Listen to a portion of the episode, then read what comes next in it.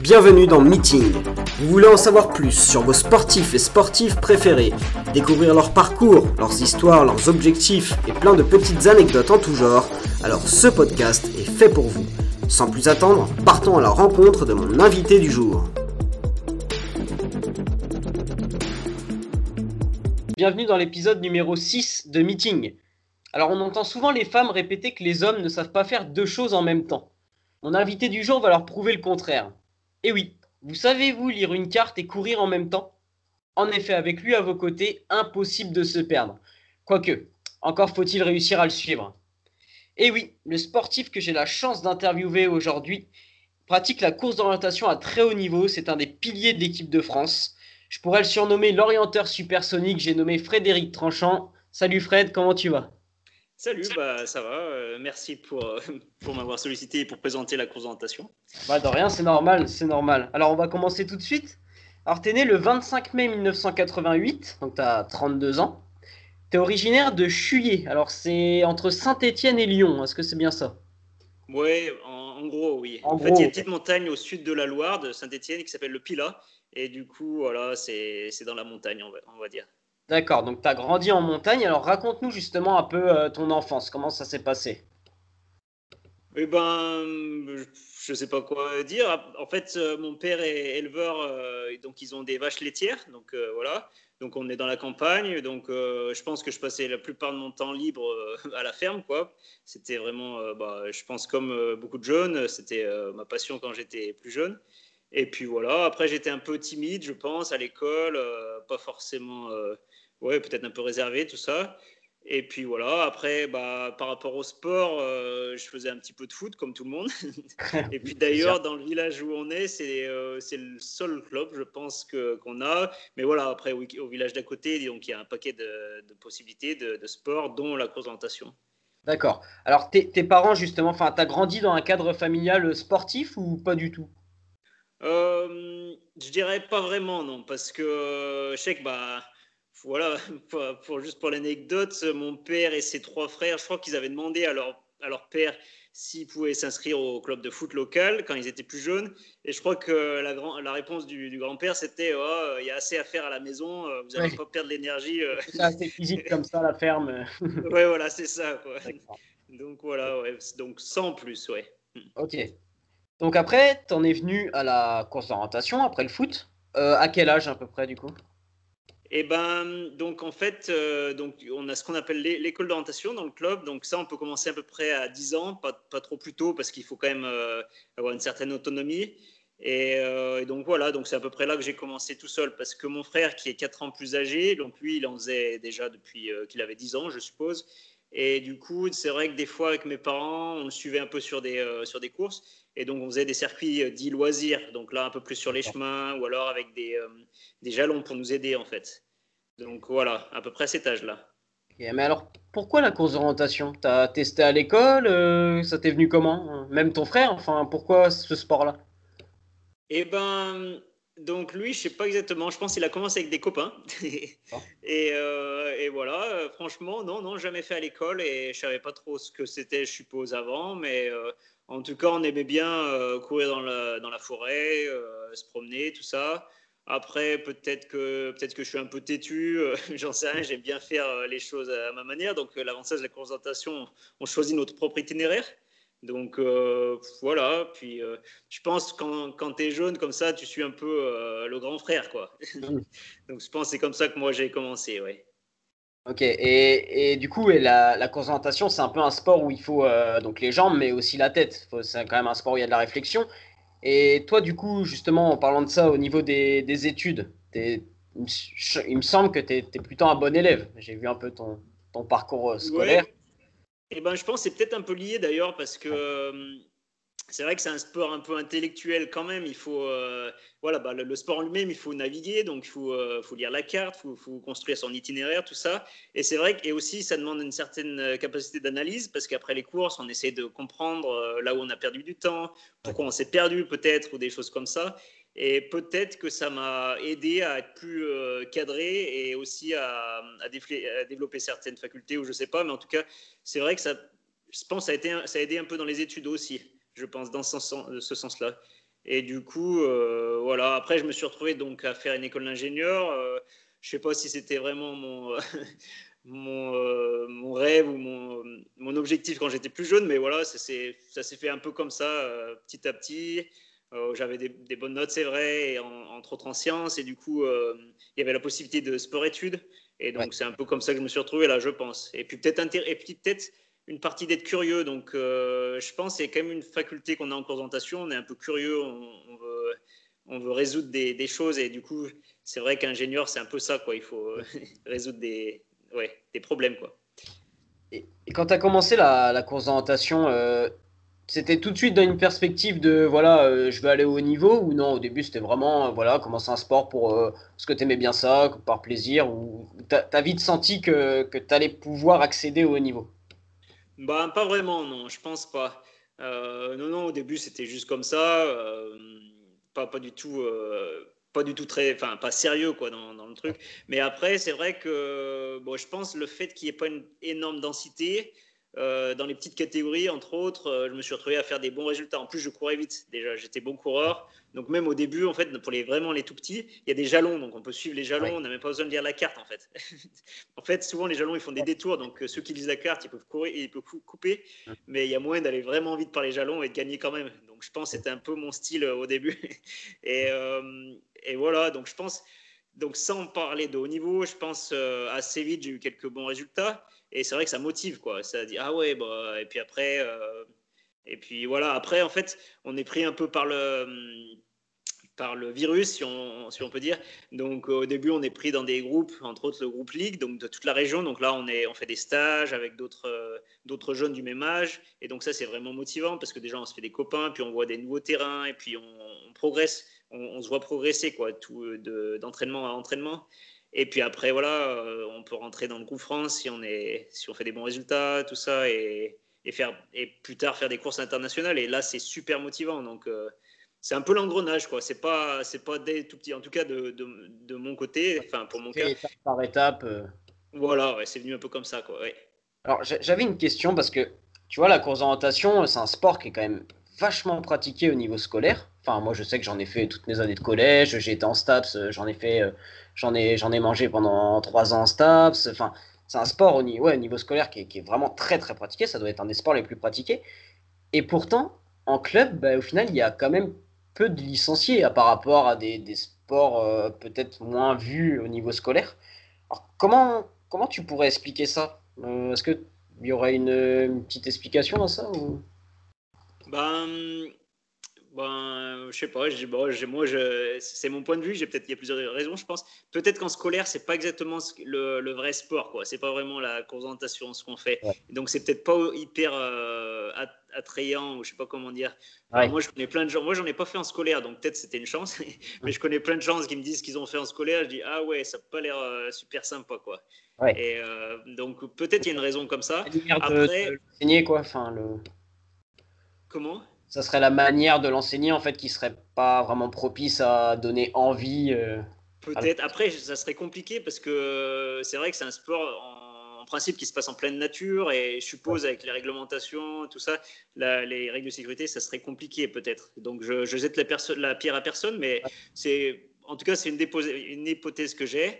Après, surtout, euh, c'est qu'on n'est pas très connu, euh, bah, que ce soit les élites ou même les clubs. Euh, il y en a plein qui. Enfin, la plupart des gens, ils n'ont aucune idée que c'est un sport qui se, fait, qui se pratique en compétition, qui, enfin, qui est un sport de haut niveau. Que, et qu'ils n'ont aucune idée où est le club le plus proche et ça se trouve il n'est pas assez loin que ça en fait et bon c'est sûr qu'il n'y en a pas de partout des clubs donc nous on avait un club qui était très actif euh, à côté, mais c'est pas le cas pour tout le monde. J'avais des cousins, ils auraient voulu commencer plus tôt, mais euh, enfin commencer, mais en fait ils n'avaient pas de club à, à beaucoup de kilomètres euh, avant le premier club. Donc voilà. Donc je pense. Et puis après, quand il y a des compétitions, en fait, comme ça se passe un peu euh, dans la nature, ça se passe jamais au même endroit. Oui. Et eh ben c'est un peu difficile pour, euh, entre autres, les familles de, de se joindre. Quoi. Ils ont, je pense, les gens, ils ont déjà beaucoup de choses à faire le, samedi après-midi. Ils ont déjà le foot, le basket de là, et ainsi de suite. Euh, c'est peut-être aussi compliqué. Enfin, je, je sais pas, peut-être à regarder ou parce que tu vois, par exemple, l'athlétisme bon, tu as une piste ou tu as un terrain de cross. C'est assez facile, télévisuellement en tout cas, c'est assez facile à regarder. Alors peut-être que la CO, je sais pas, avec les balises réparties un peu partout, c'est comment ça marche? C'est télévisé déjà? Oui, oui, ben justement, euh, et ça, c'est, ça va de mieux en mieux. Quoi. Entre autres, en Scandinavie, bah là, en fait, j'habite en Finlande. Donc ici, euh, c'est retransmis euh, vraiment souvent. Enfin, c'est-à-dire toutes les, les, étapes de Coupe du Monde, ou quasi les, les, championnats du monde, et même des courses nationales qui sont retransmises sur la télé, sur la télé publique. Quoi. Donc ça, c'est, donc c'est vraiment connu ici comme sport de, de compétition. Et il y a d'autres pays comme en République tchèque qui font ça très bien, même en Suisse parfois où c'est retransmis. Et en fait, ils font ça très bien maintenant parce que donc on, court tout le temps avec un, une balise GPS, enfin un GPS dans le dos. Et euh, du coup, ils peuvent comparer en direct euh, bah, les choix d'itinéraire qu'on fait, ou alors des fois les erreurs quand on perd un peu de temps, les choses comme ça, et puis comparer avec les autres. Euh, donc ils font des choses vraiment bien. Et puis donc de plus en plus, donc souvent il y a des caméras qui sont en forêt comme ça, et maintenant de plus en plus il y a des caméras mobiles, donc ils nous suivent même en forêt. D'accord. Franchement, c'est, je trouve que c'est de plus en plus intéressant. Et d'ailleurs, j'ai des, des, collègues ici de travail qui sont pas du tout euh, dans le sport, qui, qui, qui, regardent, ils disent ah ouais, c'est super, c'est intéressant. Euh. Donc euh, il y a du potentiel, ouais. Et ça, et ça s'améliore en tout cas. Alors on va en venir un peu bah, à ton, ton super palmarès en CO. Alors donc tu as 7 médailles au championnat du monde de CO depuis 2010. Donc tu en as 2 en argent, 5 en bronze. Pas encore l'or, mais ça va, ça va arriver. ouais, bah on fait ce qu'on peut après. Alors, tu as un titre de champion du monde militaire en 2010, donc tu as, fait l'armée alors? C'était toujours euh, Ouais, bon. Euh, non, j'ai un contrat de réserviste et donc je représente l'armée pour, pour les compétitions militaires de confrontation. Voilà. Tu as aussi un titre de champion du monde universitaire en 2014 Ouais. et donc là, ouais, c'était, c'est souvent, c'est un peu la Enfin, c'est les, les, les, championnats du monde pour les plus jeunes, on va dire. Souvent, la plupart des, des, meilleurs sont, sont, aux championnats du monde universitaires, mais voilà. Et du coup, euh, ouais, c'est souvent assez relevé, donc euh, c'était une belle perf pour moi, je dirais. Et alors, du coup, sur, euh, par exemple, sur les 7 médailles que tu as acquis au championnat du monde, il y en a une que tu retiens particulièrement, qui t'a marqué, qui, qui, a, qui a lancé ta carrière, je sais pas ou... Ah ouais, bah lancé, oui, bah, c'était en 2010, clairement. Euh, donc là, euh, moi, je sortais un peu de nulle part. Quoi. Enfin, c'était ma première finale d'ailleurs, parce que bah, l'année d'avant, j'avais, enfin, je m'étais pas qualifié pour la finale. j'avais, bon, bref. Et du coup, euh, et du coup, je partais sans objectif. Je m'étais fixé de faire vraiment au mieux, quoi. Même pas top 10 ou quoi. Je faisais, je voulais faire au mieux. Et ça s'est vraiment bien déroulé. Et voilà, ça, suffit pour faire la médaille. En plus, donc c'était le sprint, donc c'est hyper serré. Euh, en plus, c'était en Norvège, donc là, pour le coup, c'était retransmis à la télé nationale, tout ça. Euh, voilà, au, final, je suis à 2 secondes 3 du vainqueur, euh, un dixième, je crois, du deuxième. Et pareil, derrière moi, il y en a un à, je sais pas, moins d'une seconde. Et en fait, et en plus, on court en individuel, on court en contre-la-montre, donc chacun notre tour. Donc, tu sais pas du tout où en sont les autres. Et, et voilà, donc là, c'était vraiment, euh, ça s'est vraiment bien déroulé pour moi ce jour-là. C'était, euh, c'était pas mon niveau moyen ce jour-là, c'était mon niveau euh, au top top du jour, du moment. Et voilà. Et après, je me suis retrouvé là. moi, j'avais aucune idée de ce qu'était le, Par exemple, il y avait une, ouais, une, une presse, comment on appelle ça Non, une conférence de presse, tout ça, mais je savais même pas quoi dire. Je parlais pas très bien anglais, donc c'était, c'était vraiment particulier. Ouais. Et alors justement, en course d'orientation, il, y, a plusieurs formats. Est-ce que tu pourrais un peu expliquer assez rapidement pour ceux qui vont nous écouter les, différents euh, formats de course Oui, oui. Et ben donc euh, en course nationale ou internationale, on va dire. Donc il y a trois formats individuels et le relais. Et maintenant le relais mixte aussi. Donc euh, déjà, le, le, principe de base de la course d'orientation, c'est une course à contre-la-montre. On court chacun notre tour. Et donc, euh, on obtient, on, nous donne la carte au départ qu'on n'a jamais vue, on n'a jamais vu le circuit, et avec un point de départ, des points de passage qu'on appelle balises, qu'il faut faire dans l'ordre et le plus rapidement possible jusqu'à l'arrivée. Et donc, le meilleur, bien sûr, c'est celui qui a le meilleur temps, en gros. Tout le temps dans l'ordre, alors Ouais, ouais, tout le temps dans l'ordre. Dans... Voilà, le principe, voilà.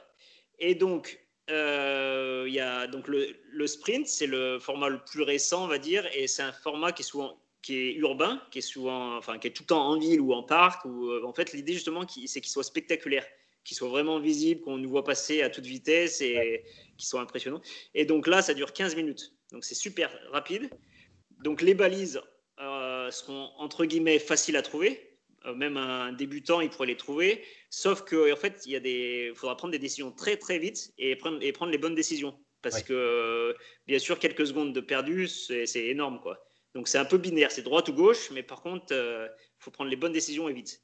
Après, donc la moyenne distance, donc temps de gagne estimé 35-40 minutes. Donc, c'est au traceur, à l'organisateur de, prévoir la, distance en fonction de la difficulté du terrain et tout ça.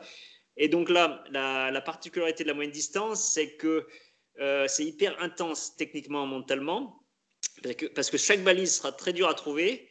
C'est souvent c'est dans les terrains très techniques, euh, hors des chemins, tout ça. Donc, il faut, euh, faut, vraiment être très bon à naviguer s'appuyer de tous les éléments, du, relief, des rochers, de la végétation, de tout ce qu'on ce qu'on peut trouver. Et voilà. Et donc là, euh, mettons, il y aura euh, entre 15 et 30 balises, ça dépend du traceur. Et, ça, voilà.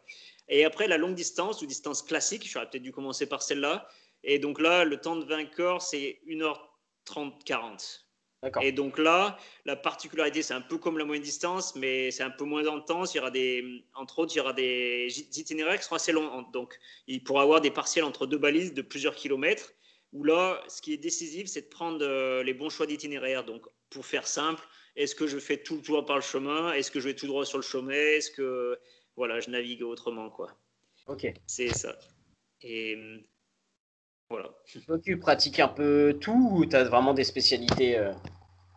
Euh, non, je pratique un peu tout. Donc, c'est sûr qu'au début de ma carrière, j'étais plus sur le sprint, entre autres parce que bah, parce qu'il y avait plus de place euh, pour les championnats du monde, parce qu'il y a des quotas, il y a trois places par trois quotas par course. Euh, et, puis voilà, j'étais plus fort là-dessus. Euh, j'étais rapide, peut-être pas assez bon techniquement encore pour, euh, pour les, formats forêt. Donc c'était un peu sur quoi je me spécialisais sur les premiers championnats du monde que j'ai fait. Et, et, voilà, maintenant je dirais que je suis plus, je suis peut-être meilleur en longue distance. Peut-être que je me suis, j'ai un peu vieilli quoi. Et ouais. En, en, 2013, donc après tes études, donc tu l'as dit, tu pars t'installer en Finlande pour la CO parce que c'est où euh, la cause orientation est mise euh, au premier plan? Ouais, en fait, c'était aussi que bah, notre sport est très scandinave, donc beaucoup de choses se passent ici. Deuxièmement, bah, ici, il y a les terrains qui sont hyper techniques. Euh, c'est là où on peut beaucoup progresser. Et voilà, troisièmement, oui, c'est hyper actif ici. il y a beaucoup de compétitions, des clubs. Ah oui, et aussi, bah, bien sûr, comme c'est très actif ici, beaucoup des, des compétitions importantes, donc des étapes de Coupe du Monde et surtout des championnats du monde, sont organisées en Scandinavie, soit en Norvège, en Suède, en Finlande, au Danemark. C'est très souvent que ça revient ici, en fait. Du coup, il y a moyen de. Enfin, pour passer une marche dans la discipline, moi, j'avais estimé qu'il fallait que je passe du temps ici. Et deuxièmement, donc les, en fait, tous les euh, courants internationaux, presque, quoi, donc euh, les Français, les Suisses, euh, les Tchèques et j'en passe, ont, un club aussi en Scandinavie, parce que pour nous, c'est super intéressant, comme je disais, c'est là où on progresse beaucoup. Et pour les clubs, c'est intéressant parce qu'il y a des courses où ils ont besoin, de, entre autres, des grands relais, qui sont les courses euh, les plus importantes pour eux ici, où ils ont besoin de, renforcer leurs équipes. Donc, euh, ils sont contents d'avoir des, des, internationaux. Quoi. Et donc, ouais, par ce biais, donc j'avais plusieurs contacts en Scandinavie et c'est comme ça que j'ai. Donc, j'avais aussi besoin de. Enfin, j'avais plutôt l'envie d'avoir un emploi pour euh, utiliser un peu mon, mon, diplôme quelque part ou pour, euh, pour garder la main, quoi, pour prendre l'expérience. Et, euh, et m'entraîner à côté. Donc, c'est sûr qu'en France, être ingénieur et sportif de niveau, je pense c'est un peu compliqué. C'est n'est pas forcément dans la culture. Alors qu'ici, je pense que c'est beaucoup plus flexible, plus flexible. Donc, il y a beaucoup de gens qui ont, qui ont des temps partiels. Et mettons, à côté, ils ont voilà, ils font du sport ou autre chose. Ça peut être, ils ont leur propre euh, société à côté ou euh, des choses comme ça. Je pense que c'est pas encore trop trop dans la culture en France. Donc c'était aussi euh, un atout pour, pour, pour, me déplacer. Mais j'avoue, au début, je pensais venir pour un an et puis voilà, ça, ça dure un peu plus. Alors, je suppose qu'en en France, on ne peut pas vivre de la course d'orientation. Dans les pays scandinaves, comme ça, où c'est plus médiatisé, on n'en vit pas non plus, du coup? Si euh, certains, euh, après, c'est pas. Voilà, il y en a qui vivent des sponsors. Après, il y en a pas mal qui, euh, qui ont des contrats justement à l'armée, plus dans les pays de l'Est, mettons même en Autriche, Pologne, Russie, tout ça. Il y a beaucoup de gens qui sont à l'armée, mais détaché à temps plein ou presque pour l'entraînement. Donc je dirais c'est plus des profils comme ça. Après en Suisse aussi, il y en a qui, qui arrivent à vivre avec les sponsors. Oui. Alors sur, sur, ton compte Instagram, tu, tu marques que tu es un aventurier enthousiaste. Et ça, tu es parti quand même deux fois en Australie aussi. Est-ce que tu peux nous raconter un peu ces voyages? Euh, Ouais, bah en fait, je prenais part à, à une, organisation, enfin à une structure, je dirais. Donc, euh, j'intervenais en tant que. J'étais volontaire pour l'organisation de présentation euh, locale. Donc, euh, et donc j'organisais entre autres bah, des entraînements, euh, un peu des événements, des courses, quoi, euh, et aussi intervenais dans les écoles entre autres primaires pour enseigner la présentation. Et puis voilà, d'autres aussi en, en peut-être faire des formations pour les entraîneurs, des choses comme ça. Et voilà. Et donc en fait, ça c'était d'abord à Canberra, donc pendant six mois, et ça m'a vraiment plu. Donc j'ai et en fait, c'était en contrepartie, ils nous, ils nous, financent en gros le voyage, on habite dans les familles, donc c'est vraiment sympa. Au moins, on est vraiment euh, immergé dans le, dans la, ouais, voilà, dans la culture australienne. Et aussi, et voilà. Et donc, ça m'a vraiment plu. Donc, je me suis dit, allez, bah, pourquoi pas repartir euh, l'année suivante. Et c'est vrai que l'avantage aussi, c'est de s'entraîner au chaud pendant les, bah, les mois d'hiver ici. Donc, euh, ça, c'était vraiment sympa, quoi. Donc après, normalement, tu avais prévu de rentrer en Finlande euh, début avril pour enchaîner avec le de CO, mais bah, il y a eu, bah, comme on le sait tous, le Covid. Donc du coup, tes vols ont été annulés et tu es rentré que début juillet. Donc tu es, resté quand même un peu là-bas. Et en plus, en Australie, les mesures sanitaires étaient moins strictes. Du coup, tu as, pu quand même, toi, t'entraîner. Euh, il n'y avait pas de, de barrière de 1 km, 1 heure, c'est ça? Voilà, exactement, oui. oui. Après, il y avait aussi quand même, euh, fallait, euh, il y avait plus de l'isolation, quoi. Isolation, euh, ouais. Et alors, c'est quoi le. Parce que tu vois, moi j'ai fait un peu d'athlétisme, je vois un peu le, les plannings d'entraînement, tout ça, mais un orienteur, comment, comment on s'entraîne en fait? Il y a une partie plus technique où tu es posé avec une carte et tu, tu travailles, ou c'est tout le temps carte plus, plus course, ou alors il y a des séances que de course? Comment ça. Moi, je dirais qu'il y a plusieurs écoles. En fait, euh, entre autres, bah, il y a l'école, je dirais, plus scandinave, entre autres les Norvégiens, les Finlandais. Il y en a beaucoup qui font ça. Ils font beaucoup, beaucoup de volume. Euh, je pense c'est un peu comme euh, les skieurs de fond. Donc, énormément de volume dans, dans, les mois de foncier, donc novembre jusqu'à mars. Quitte à faire peut-être un peu moins de CO, et encore que, non, ils en font beaucoup. voilà, et après, il y a l'école un peu plus suisse, je dirais, qui, eux, font plutôt comme en athlétisme euh, des semaines bien régulières, un peu toutes les semaines pareilles, euh, de la musculation, beaucoup d'intensifs quand ils sont chez eux en tout cas. Et par contre, ils se déplacent sur des stages où là, ils font beaucoup de présentation. Donc là, ils, font, ils bouffent une semaine ici, une semaine là de, de présentation pour bien faire du spécifique et, euh, voilà. Mais donc voilà, il y a plusieurs écoles. Il y en a qui font énormément de présentation, qui font des, séances presque tous les jours, donc euh, carte en main, aller en forêt, aller chercher des balises en forêt, quoi. Il y en a d'autres qui en font beaucoup moins et plus sur, euh, je dirais, plus sur des stages, ouais. C'est un peu comme ça. Alors, toi, tu es un orienteur, mais tu es aussi très très bon euh, en athlétisme, parce que en août 2020, donc tu es de retour en Finlande, mais la saison internationale de CO est annulée. Donc tu décides de, de faire un peu de piste. Donc tu participes au championnat de, Finlande de 10 000 mètres. déjà, tu, te qualifies pour ces championnats en faisant, je te laisse le dire, sur 10 000 mètres. Euh, ouais, 29,55 j'avais fait. Voilà, la barrière des 30 minutes est cassée. Donc, euh, bon, pour donner un ordre d'idée à ceux qui nous écoutent et qui ont un peu des notions de vitesse, c'est plus de 20 km/h hein, pendant 10 km, enfin pendant 10 000 mètres. Donc, voilà, ça donne un peu un ordre d'idée. Et du coup, tu participes au championnat de Finlande, tu fais médaille de bronze c'est quand même euh, voilà. Et euh, combien de jours après, très très peu de jours après, tu fais le 5000 Ouais, c'était deux jours après, ouais. Deux jours après, et tu, signes un 14-42.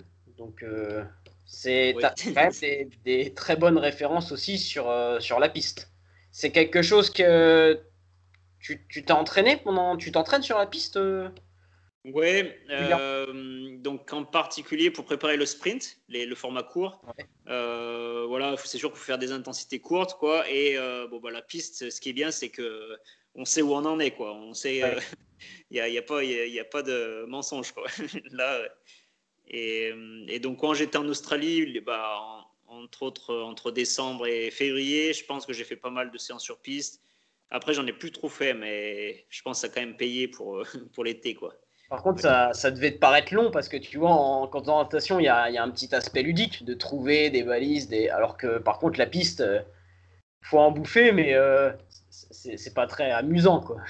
ouais, j'avoue que, ouais. Bon, après, c'était un challenge qui m'a motivé pour quelques temps, quoi. Je sais pas si j'en ferai euh, tout le temps, mais euh, là, parce que le championnat il était à, la, à domicile, on va dire, et puis, puis ouais, ça, ça me motivait de faire autre chose, en fait, d'avoir un autre challenge, quoi. Donc après. Après, je comprends aussi euh, la motivation, quoi. C'est différent, mais il faut quand même se concentrer. Entre autres, ben, le 10 000, je l'avais fait plus ou moins tout seul euh, pour me qualifier. Et là, euh, ben, j'essaie de bien garder l'allure, mais en fait, c'est hyper dur de garder l'allure et, et pas perdre. Parce que si on perd quelques secondes, après, bah, ouais, c'est tout de suite, c'est impossible de rattraper, quoi. Donc alors, alors la course d'orientation, l'athlétisme sur la piste, aussi en cross, où tu as, as, fait plusieurs fois les championnats de Finlande, tu as, fait quatre fois deuxième au championnat de Finlande de cross, il me semble. Le cross et le trail. Alors le trail, donc on va dire quand même, là on va, on va un peu parler de, de ce qui s'est passé assez récemment. Donc en août 2020, tu, tu vas participer à la, la, course mythique, donc la Sierzinal. Donc c'est une course très connue qui se déroule dans les, les Alpes valaisannes.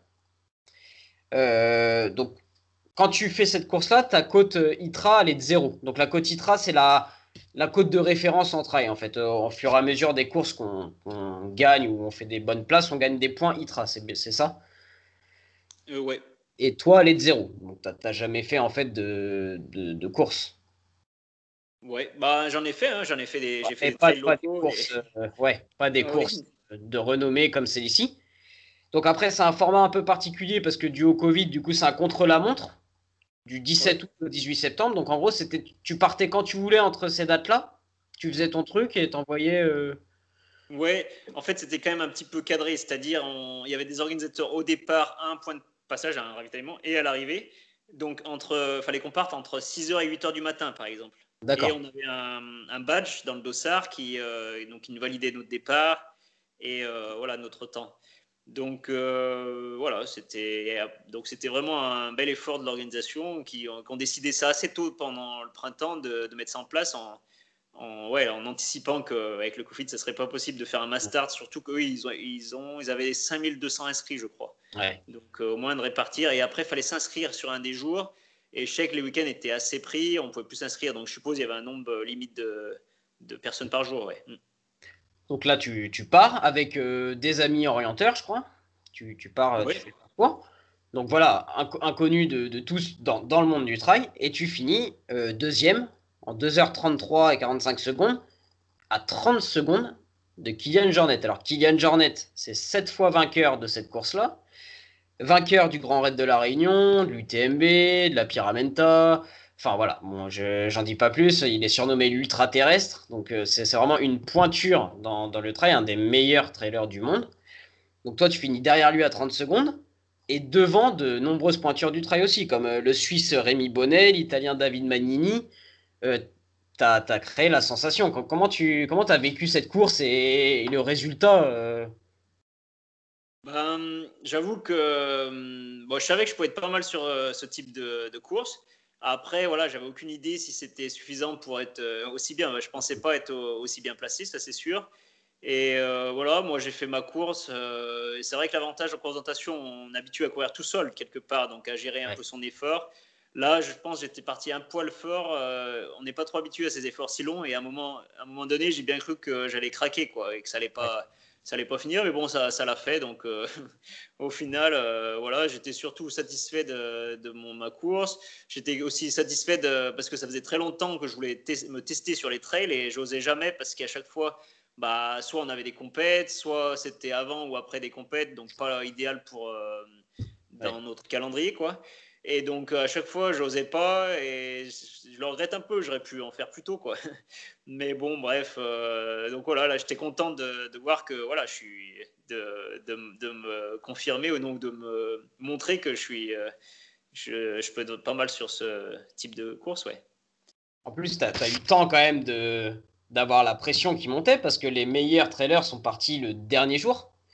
Et la petite anecdote, c'est que toi, tu avais été invité à courir le dernier jour avec les meilleurs. Oui, oui, oui. Mais tu pouvais pas parce que tu avais, euh, avais les championnats de Finlande de relais. Ouais, ouais. Est-ce que ça t'aurait. Est-ce que tu aurais bien aimé, euh, du coup, après coup, euh, avoir un petit duel euh, en vrai, quoi, avec Kylian Jornet? Ben, Peut-être le titiller un peu plus, même. Si, tu vois, si tu le vois, parce que là, c'est vrai que t'es pas avec lui, du coup, tu as 30 secondes. Mais si tu vois Kylian Jornet qui est, qui est pas loin, tu le vois dans le viseur, peut-être que tu aurais pu, je sais pas, aller Ouais, chercher. bah, après, après, il y aura peut-être d'autres occasions, quoi. Donc, euh, non, non, j'avais pas. Moi, j'avais pris ma décision déjà en août, et, enfin, même avant, juillet, peut-être. Et non, non, pas de, pas de regret. Mais par contre, ouais, j'aimerais bien que ça se présente à l'occasion. Oui. Alors, du coup, avec cette, euh, cette course, tu, tu gagnes un golden ticket pour la finale de- des Golden Try Series. Oui. Donc, ça s'effectue aux accords, c'est 4 courses en 4 jours. Donc, ça a débuté, bah, là, c'est récent, c'est fin octobre en fait. C'est un total de 110 km avec 5000 mètres de dénivelé positif sur l'ensemble. Un parcours très technique en plus, c'est ça? Ouais, et donc ça, ça me convenait plutôt, quoi. En fait, euh, donc j'avoue, moi, le- les quatre jours de suite euh, avec des, des- des assez longues distances, quoi. Donc moi, pour les trailers, c'est court, mais pour moi, c'était long. du coup, je me suis dit, mais jamais euh, je vais y arriver, quoi. Et en fait, le fait de courir dans la boue, euh, des, par- des parcours très techniques, moi, ça me convenait beaucoup en tant qu'orienteur parce que euh, bah, c'est moins cassant quelque part, c'est moins, en tout cas pour moi. Et voilà, donc euh, ça s'était plutôt bien passé. Ça s'est très bien passé parce que tu confirmes dès la première course premier. Donc là, bah, déjà, tu poses les bases. Ensuite, la deuxième course, tu fais sixième. La troisième course, huitième. Pour finir avec la quatrième course où tu fais troisième. Donc ça fait que tu finis troisième au classement général, ce qui est une, une super performance. Tu finis derrière bah, encore des, des pointures du trail, hein, comme le, le polonais Burt. Alors par contre, son nom de famille, toi si tu l'as retenu, je te laisse le prononcer parce que je, je me suis entraîné pendant quelques temps, mais alors c'est imprononçable. Je pense que c'est Bart, tout le monde l'appelle Bart. Donc. Bah, voilà, Bart, ouais, bah, on va rester là-dessus. Et l'américain Jim Walmsley. Alors lui, par contre, qui est, très connu, qui a, signé quelques belles perfs euh, il n'y a pas très longtemps. Donc euh, c'est quand même encore une grosse performance. Avec ces deux courses, la Sierzinal et la finale des Golden Trail Series, ça te donne des idées de, de combiner euh, course d'orientation et trail, de faire une saison avec peut-être les deux disciplines? Ouais, ouais, bah, j'ai déjà un peu regardé euh, le calendrier 2021, bon, en, voilà, en fonction de ce qui va se passer, quoi. Ouais. Mais donc, je suis bien motivé bah, pour préparer et bah, bah, me qualifier et, si possible, courir au mieux les championnats du monde en, en République tchèque, qui sont début juillet, deux courses. Et après, en fait, euh, d'habitude, il y a des étapes de Coupe du Monde, euh, des courses nationales, tout ça. Et je pense peut-être plus me mettre sur le trail, justement, et courir, entre autres, d'autres- les autres étapes de la Golden Trail Series, la World Series. Et voilà, pour peut-être me qualifier aussi pour la finale l'année prochaine. Donc, c'est un peu euh, ce que j'ai en tête pour le moment. Et ça me motive bien. Et alors, tu, tu considères, toi, que là, pour l'instant, tu fais du trail pour, euh, en préparation pour la course d'orientation ou vraiment, non, tu, tu te dis que tu fais de la course d'orientation et du trail? Bah là, clairement, euh, la fin de saison, j'étais vraiment euh, sur le trail, quoi. Ouais. Même, euh, voilà, j'aurais pu faire beaucoup de compétitions de- en- avec le club ici en Finlande, mettons, et j'ai tout loupé parce que je voulais, enfin, parce que j'ai couru les trails et je me suis un peu préparé pour ça. Donc, voilà, mais ça, ouais, ça, ça empêche pas d'avoir peut-être des périodes plus focus sur un sport ou l'autre. on va voir. Et je pensais à un petit truc aussi, le fait de, de faire ces courses assez connues, est-ce que tu avais aussi derrière la tête euh, une petite idée où tu voulais montrer au, au monde sportif que les orienteurs qui sont peu connus, peu médiatisés, bah, sont aussi très performants en, juste en, en course, quoi, en- ou c'était Ouais. pas du tout Si, je pense que c'était quand même une, une motivation un peu extra, mais après, je suis pas le premier. Par exemple, sur la Sierzinal, il y a un orienteur qui l'avait remporté, un Suisse, Marc Lowenstein. Donc, le meilleur temps des Français euh, avant, c'était François Gonon. C'est aussi, euh, il était membre d'équipe de France jusqu'à 2014, je pense. Euh, et après ça, il s'est mis au trail il a vraiment performé, par exemple. Et après, bah, par exemple, chez les filles, Judith Wider, donc, qui est pareil, qui a gagné l'année passée le, le Golden World Trail Series, là. Et bah, elle, c'était une orienteuse. Avant, elle était, enfin, elle était à 100% orienteuse. Et après, elle a un peu. Donc, elle a arrêté la concentration pour se mettre au trail et elle a, tout de suite, elle a performé. Donc, clairement, je suis pas le premier et voilà, ça, ça montre que, que les orienteurs, on, est, on peut être pas mal, quoi. Mm. C'est vrai que c'est un peu, euh, tu vois, on avait eu en athlétisme, euh, il n'y a pas si longtemps que ça, une, une euh, venue des, des, triathlètes qui, qui commençaient à, à, dominer un peu l'athlétisme. Là, les orienteurs, laissez-nous notre sport un peu. Non, je rigole. non, non, mais c'est vraiment très très bien parce que c'est vrai que la course d'orientation, c'est un, un sport qui est, qui, est, qui est, super et qui est, qui est peu médiatisé, ouais. Et, et ça serait bien à l'avenir que, en France en tout cas, ça soit un peu plus exposé quand même dans le monde sportif. C'est vrai que ça serait, ça serait bien. Bon, bah en tout cas, c'était très intéressant. On va, on va passer maintenant aux questions insolites. Oh, oh. J'espère que tu es prêt. Euh, pas sûr. Alors, une musique ou un groupe de musique euh, Je sais pas, le rock. J'avoue, j'ai pas. Ouais. Petite musique dans le rock, allez. Euh... Ah, J'avoue, je j'ai pas, rien qui vient en tête. Comment? Tu cours sans musique? Tu mets jamais de la musique? Ah ouais, je mets jamais de musique quand je cours, non. Ok. Euh, ouais. J'accepte juste le rock alors. Oui. alors, un film ou une série? Alors, euh, je dirais une série.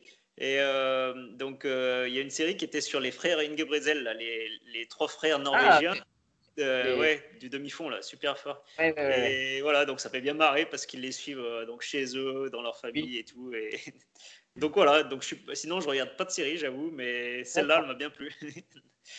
ouais. Plus un documentaire, d'accord, mais bon, ça marche aussi. Oui, non, ça marche aussi, ça marche aussi. Alors un, un plat? Ah, ben là j'ai fait un espèce de gratin euh, que j'en suis pas si avec des euh, pommes de terre euh, douces, patates douces, ouais. Donc voilà. Ah, ça, va, parce que tu vois, la plupart des sportifs, ils ont beau être sportifs, quand je leur dis un plat, il y a eu la raclette, la fondue, les burgers, mon gratin de patates douces, ça va. Ouais, c'est ce qui me vient en tête tout de suite, mais voilà. Alors, une destination de vacances. Toi qui es un aventurier, en plus, tu dois en avoir en tête. Une qui te bah, fait rêver, que t'as jamais fait ou que t'as faite. Hein. Bah franchement, en vacances, euh, moi ça me plaît d'aller courir dans la montagne, dans les endroits vraiment nature et tout. Donc voilà, par exemple, ça fait longtemps que je suis pas allé dans les Pyrénées depuis 2000. Euh, on avait une compète là-bas, on était, j'étais tout petit, et donc j'aimerais bien y retourner. Donc voilà, je dirais euh, des montagnes un peu pas trop, euh, ouais, un peu sauvages. Ok, ok, ok. Est-ce que tu as une autre passion que la course d'orientation, l'athlétisme, le trail, une autre passion que le sport, disons? Bah, je m'intéresse à pas mal de choses, hein, mais je saurais pas trop dire. voilà. Ça fait un gratin, peut-être la cuisine? Ouais, des fois, mais pas, pas toujours. Des fois, un peu le jardin, mettons. Des fois, quand je rentre chez mes parents, euh, voilà, j'aime bien retourner à la ferme, euh, voir le jardin, qu'est-ce qui s'y passe ou qu'est-ce qu'il y a, tout ça, ouais. Donc, un peu, ouais, ce qu'il y a dans la nature. Ou euh, même, ouais, je suis peut-être un peu vieux dans ma tête, j'en sais rien, mais je sais pas, ramasser les, les, les, les baies. Champignons Ouais, ouais, je m'y connais pas trop en champignons, mais ouais. ok. Ok, ok. Alors, est-ce que tu as un idole? Bon, après, quand je dis un idole, souvent les, les sportifs me disent non, j'idolâtre pas, mais une inspiration, quelqu'un qui. Ben, c'est sûr que euh, bah, vous connaissez peut-être ou pas justement euh, Thierry Georgiou. Donc ah c'était, euh, c'est c'est en fait c'est, un Français, ouais, qui était en équipe de France, enfin qui a arrêté sa carrière en 2018 ou 2017, pardon. Et bah, c'est le plus, l'homme le plus titré au monde en course Donc il y a des féminines qui sont peut-être plus titrées, entre autres une Suissesse qui a énormément de titres. Mais il a donc il a 14 titres de champion du monde. Et pour, enfin, c'est vraiment costaud parce que euh, ça veut dire il faut parce qu'en présentation voilà une petite erreur et voilà c'est perdu là il a, il a, une telle régularité euh, depuis 2003 jusqu'à bah, 2017 remporter des titres euh, vraiment vraiment souvent. Donc donc c'est sûr que là quand moi j'étais au début en équipe de France de l'avoir à côté de voir un peu comment il fonctionne comment il analyse comment il réfléchit tout ça c'est c'est voilà c'était très enrichissant quoi. Tu as, pris un, as pris un peu des, des, des choses euh, qu'il faisait ou tu as pu discuter avec lui sur euh, comment lui. Oui, je, je pense indirectement parce que voilà, on a des profils euh, bien différents, mais oui, oui, c'est sûr qu'il a apporté, à, je pense, à tout le monde, quoi, par sa rigueur, par, par voilà, c'est sûr, ouais. Mm, mm. Bon, on va finir avec le, la dernière petite, petite question qui fait mal souvent, qui les sportifs ont un peu de mal à répondre. Alors, deux mots qui te caractérisent. Ouais, enthousiaste. Ah ouais. Parce que ouais, j'ai pas peur de m'élancer et de, de, faire ce qui. et puis de le faire avec le sourire. et puis. Euh... je dirais curieux quand même. Ouais. Impeccable, ça te, ça te correspond bien. Ok, bon, merci. Bon, bah, en tout cas, je, je, te souhaite beaucoup de bonnes choses pour la suite. Donc là, les prochains objectifs, c'est les championnats du monde hein, en 2021. C'est vraiment l'objectif euh, qui va ouais. Ouais, ouais, donc là, faut, tu, tu, prépares quoi? Tu prépares un peu dans le flou peut-être? Parce que c'est vrai qu'avec euh, la, les conditions actuelles, c'est un peu. Ouais, on fait comme si ça, ça, ça, aurait lieu. Et puis voilà, voilà. on a déjà fait des stages avec l'équipe de France, donc euh, sur, sur le terrain, parce que enfin, sur les terrains similaires, on n'a pas le droit d'aller sur le terrain des championnats du monde, mais les terrains à côté. Donc voilà, on a un peu une image euh, de ce qui nous attend et voilà, faut s'entraîner un peu au quotidien quoi après. Ouais. Ok, bon bah, je te souhaite une très bonne continuation en espérant te voir décrocher peut-être le titre de champion du monde en 2021. Et voilà, continue, euh, continue à être euh, humble et, simple euh, comme ça. Et, et, je te souhaite beaucoup de bonnes choses, que ce soit dans la course d'orientation, dans l'athlétisme ou dans le trail. Voilà. Voilà. Bah merci.